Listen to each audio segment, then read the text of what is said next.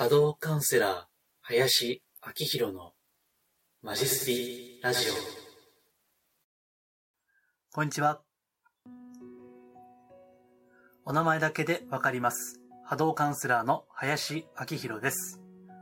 波動、人のオーラや物のエネルギーをお名前だけで見る能力、感じる能力をベースとしたカウンセリング、また、霊気をはじめとしたスピリチュアル的なヒーリングを人にお伝えする仕事もしています。え最近だとですね、このヒーリングを行うことをやっています。えちょっと病気をされた方とか、え最近では大病の方もいらっしゃったんですけども、えそういった方のヒーリングをちょっと最近お受けすることがあってですね、えですからヒーリングをお伝えするだけではなくて、え自分自身も実践をしているといったことをですね。はい、えでは、今回もですね、え前回に引き続きですね、えスピリチュアル系の本物とか偽物とか、えそれをこう見抜くですね、8つのポイントということで申し上げていきます。えもう何回か言ってることですけども、え元ネタのブログがありまして、2020年の5月4日ですね、えスピ系の本物、偽物を見抜く8つのポイントということで書いています。えっと、この音声は、ポッドキャスト、iTunes ですね、えそして、え配信していますし、また、YouTube には音声をそのまま貼り付けています。え今回のブログのリンクはですね、YouTube の概要欄、また、私のホームページ、マジスピ、えそこにも載せておきますので、えホームページであればですね、音声の倍速再生やダウンロードも可能ですので、えお好きな媒体でご視聴いただければと思います。はい。えでは、えっ、と、復習ですけどね、えー前回まで何を申し上げてきたかですね。えーちょっと復習がてら簡単に申し上げます。えーまず、8つのポイントのうち1つ目。えー名前からファンタジーな匂いがする人。名前からファンタジーな匂いがする人。2つ目。途中でガラッと解明する人。途中でガラッと解明する人。え3つ目に、代々が霊能者の家系とか、え生まれた頃から見えていたとかいう人。え代々が霊能者の家系とか、生まれた頃から見えてましたという人ですね。えそして四つ目が、キラキラしすぎている人。キラキラしすぎている人。えこれが、まあいわゆるキラキラ系とか、キラキラスピリチュアルと言われる人ですね。え前回までこれを申し上げてきましたが、え今回ですね、え5番目、6番目、え時間があれば続きまで行こうと思います。ちょっと最近ですね、あの、20分を超えちゃって、本当はそれ以内に収めたいんですけども、なんか、ついつい雑談が多くて、えー喋っちゃうんですが、まあ、また20分ぐらいで考えています。えーでは、5つ目ということで申し上げますと、言葉がふわっと抽象的な人、えー言葉がふわっと抽象的な人ですね。まあ、言い換えれば、非常にファンタジーな表現、発言が多いと。えそういった方ですね。えスピリチュアルというのは、まあ、もちろん目に見えないものですね。まあ、こんなこと言う私もですね、人のオーラを見るとか、エネルギーをね、例えば物件の住所でエネルギーがわかるとかですね。まあ、目に見えないものなんで、抽象的にならざるを得ないといった構造ではあるんですよね。ですから、そこは致し方のない部分はあると思います。え問題はその程度ですね。例えば、えブログにも書いてますけども、うん、まあ、ある程度ね、あの、学んでいらっしゃればご存知かと思いますが、えーレムリア大陸とかね、アトランティス大陸とか、えーこれは、まあ、わからない方にちょっと説明しますと、えー古代のこの文明ですね。まだ今の地球が今の文明の前ですね。まあ何万年前かわかりませんけども、そういったレムリア文明、アトランティス文明ですね。まあ大陸とも言いますけども、今の現代文明以上にこう発展、繁栄していた、そういったですね、過去があるというふうに言われています。ただ、そのレムリア大陸にしても、アトランティス大陸、その文明にしても、えー核ですね。核。核の暴走ですね。えーそれによって滅びた。まあ、一説には、そのクリスタルエネルギーまあ、もう、あの、ここまでね、聞くとわわけわからんと思う人もいらっしゃるかもしれませんが、えークリスタルのエネルギーが暴走したとかね。まあ、とにかく、なんか人間がですね、そのと当時の人間が、その時の文明ですね、えー科学力ですね、えーそれを使いこなせなかったために、まあ、滅びたとですね。まあ、これは、あの、現代文明にも通じる、通じるものがありますよね。例えば、原発ですね。原子力エネルギーですね。えー原発のゴミっていうのは、今ね、ちゃんと捨てれる場所がありませんよね。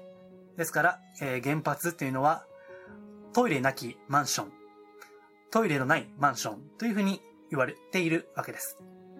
ですから、まあ、あの、今、この文明、今のこの文明を考えても、なんとなく理解できるところはあると思います。そう。で、まあ、これは別にいいんですよ。レムリアとかね、アトランティスとか。ただ、例えばですね、まあ、あるス、スピーチャル系のセミナーに行くと、こういうこと言われるわけです。えーここに集まった皆さんは、みんな、レムリア時代に一緒だったんですよとかね。なんか、アトランティス大陸の、なんか、生き残りなんですよとか、生まれ変わりなんですよとか、えそういうことをですね、言う専門家の方がいらっしゃるわけです。まあ別にいいんですけど、別にね、まあ否定も肯定もできない世界ですから、まあいいんですけども、ただね、わかんないですよね、正直ね。あの、まあつまり、いわゆる過去世で一緒だったと。ここに集ってる皆さんは。だから、この出会いは必然なんです、みたいなね。あの、そういった言い方をすることがあるわけです。まあ私はしませんけどね。あんまり興味がないんで。うん。まあ、ただね、そういうこと言われてもよくわかんないし。うん。ですから、あの、まあ、ただ、それをすごい信じる人もいてですね、えー中にはですね、そういう説明、セミナーで集まって、まあ、LINE 交換して、あと、セミナー以外の場所で、まあ、お茶したりとか、ランチしたりとかして、まあ、非常に仲が良くなると。まあ、あの、スピリチュアルって、まあ、昔に比べれば、幾分こう市民権得てますよね。昔、まだ、スピリチュアルが精神世界と言われている時は、あんまりね、こういった話できなかったんですよ。だから、今はまだ、その、うん、まだスピリチュアルっていうのは言いやすい。がですね、まだ、例えば、家族の中とか、職場とかでは言いにくいんですよね。ちょっと人を選ばないといけないところがあるわけです。というのも、当然、えースピリチュアル系を嫌う人も、興味のない人もいるわけですよね。ですから、まあ、そういったセミナーなどで集まるとですね、そういった話が結構オープンにできるんで、まあ、そういったこともあって仲良くなることが多いんですね。で、そこで、まあ、ほんまか嘘かわからんけども、私たちアトランティス大陸で一緒だったよね、みたいな。そういったね、ことで、まあ、ある種の連帯感が生まれるわけですね。そう、だから別にいいんですよ、それでね。まあ、プロセスはどうであれ、仲良くなればいいんだけども、それで、なんか私たちは、なんか特別な存在みたいなね。あの、そこまで行くとね、ちょっと、まあ私は、ん？っていうふうに、あの、思っちゃうんですね。別に、過去世がなんか、レムリアだろうが、アトランティスだろうがね、別に特別なことではない。だってそれ自分自身のオンリーワンじゃないじゃないですか。ところが、なんか自分たちは選ばれし者的なんで、あの、そういった考えに至る人もいて、なんかね、そこで、うん、なんでしょうね、人によっては、なんか周りを馬鹿にする人もいるわけです。なんか、この人たちは、なんか周りの人ですよ。えーこの人たちは分かってないとかね。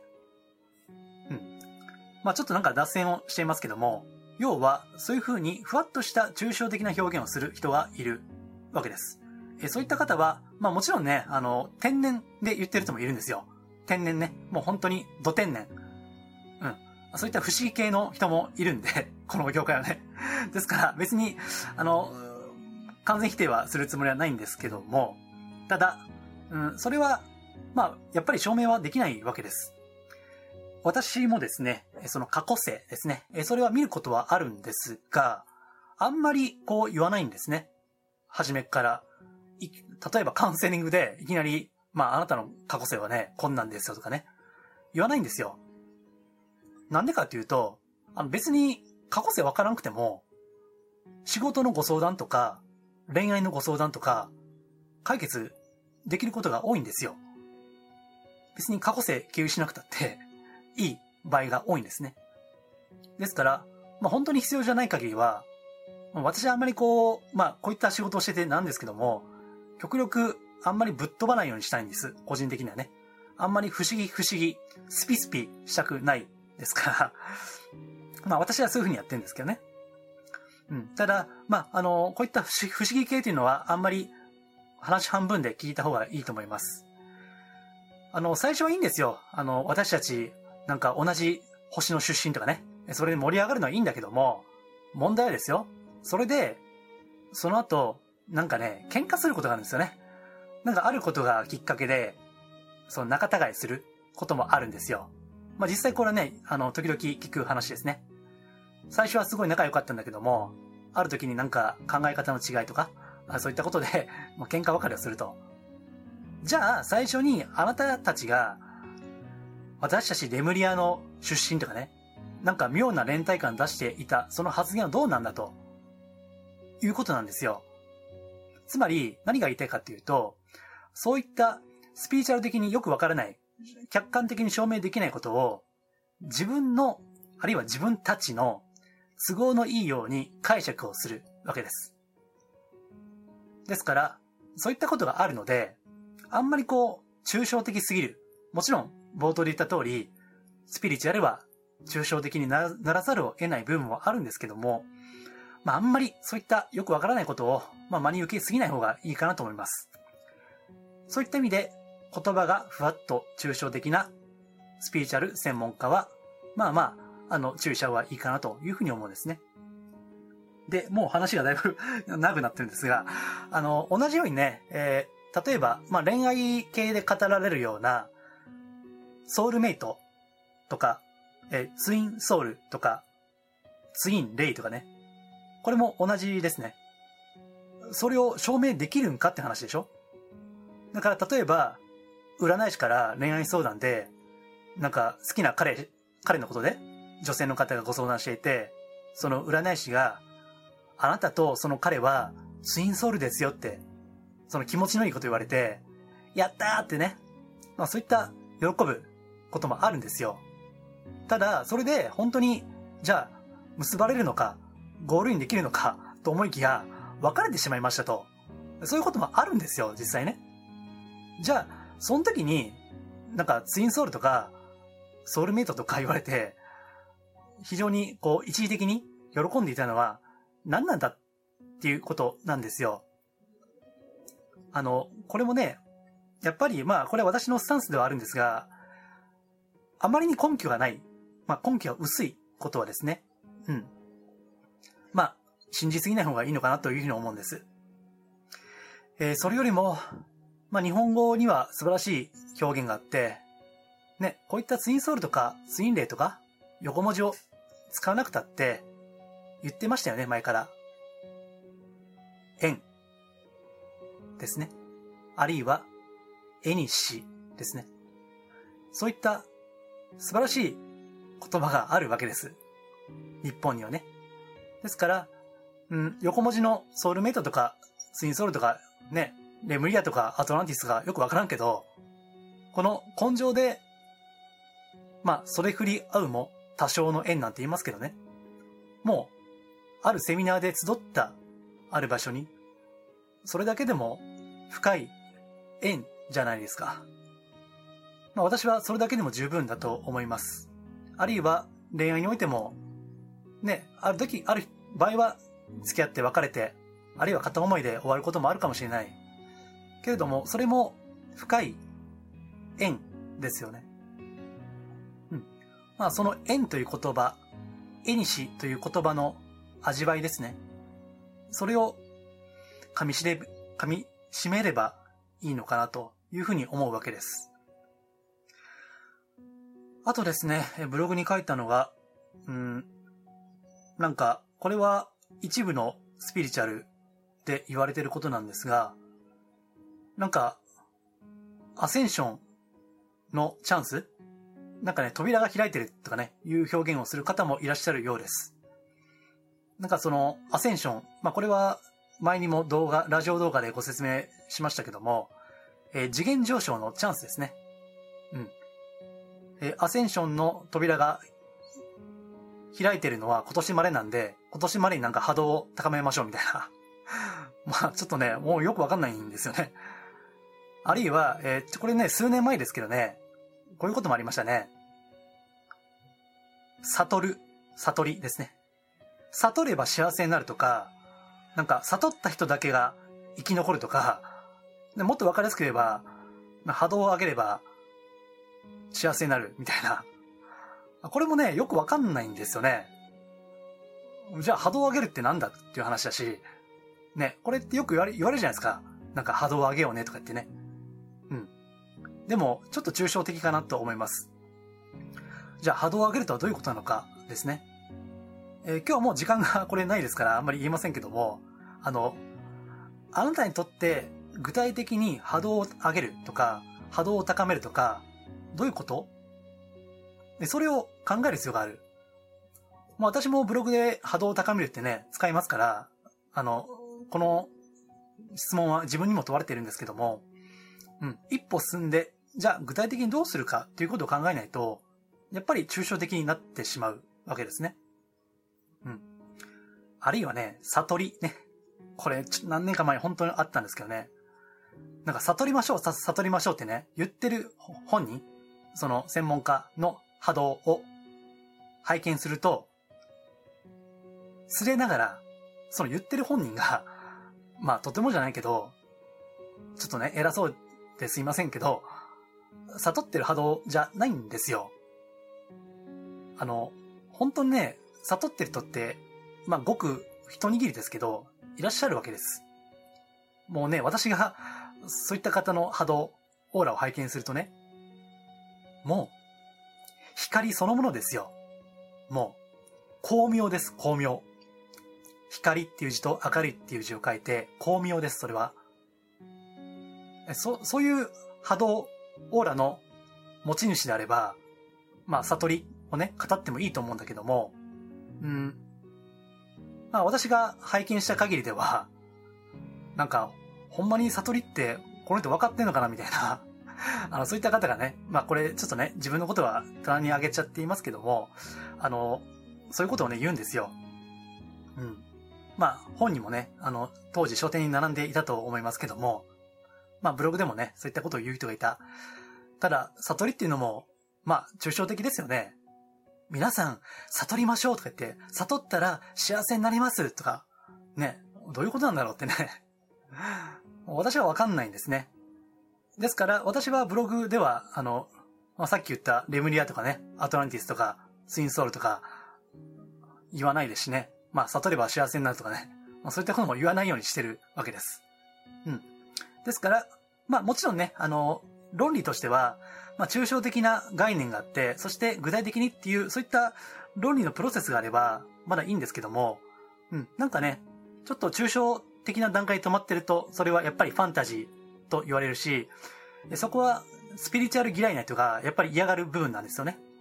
だからね、ちょっと何言ってるかわかんないみたいな、まあそういう風になっちゃうわけですよ。うん。ですから、まあ、あの、5番目としてはね、えー、言葉がふわっと抽象的な人っていうのは、まあまあ、あの、話半分ぐらいの方がいいのかなと。まあ、ただね、あの、やっぱりね、そういうのが好きな人もいるんですよね。やっぱりね、あの、レムリアとかアトランティスが好きな人もいるんですよ。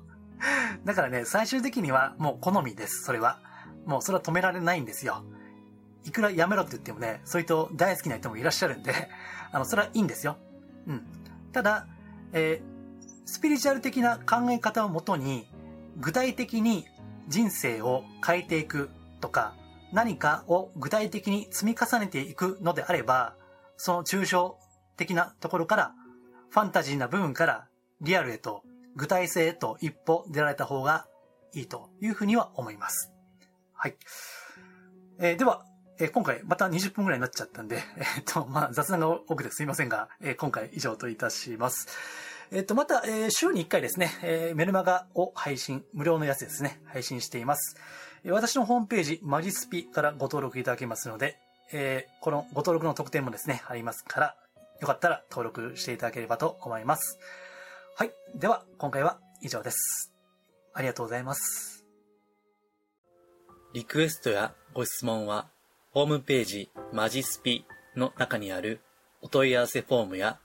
無料メルマガへのご返信などでお受けしています。可能な範囲でお答えしますので、ぜひお寄せください。それではまたお耳にかかりましょう。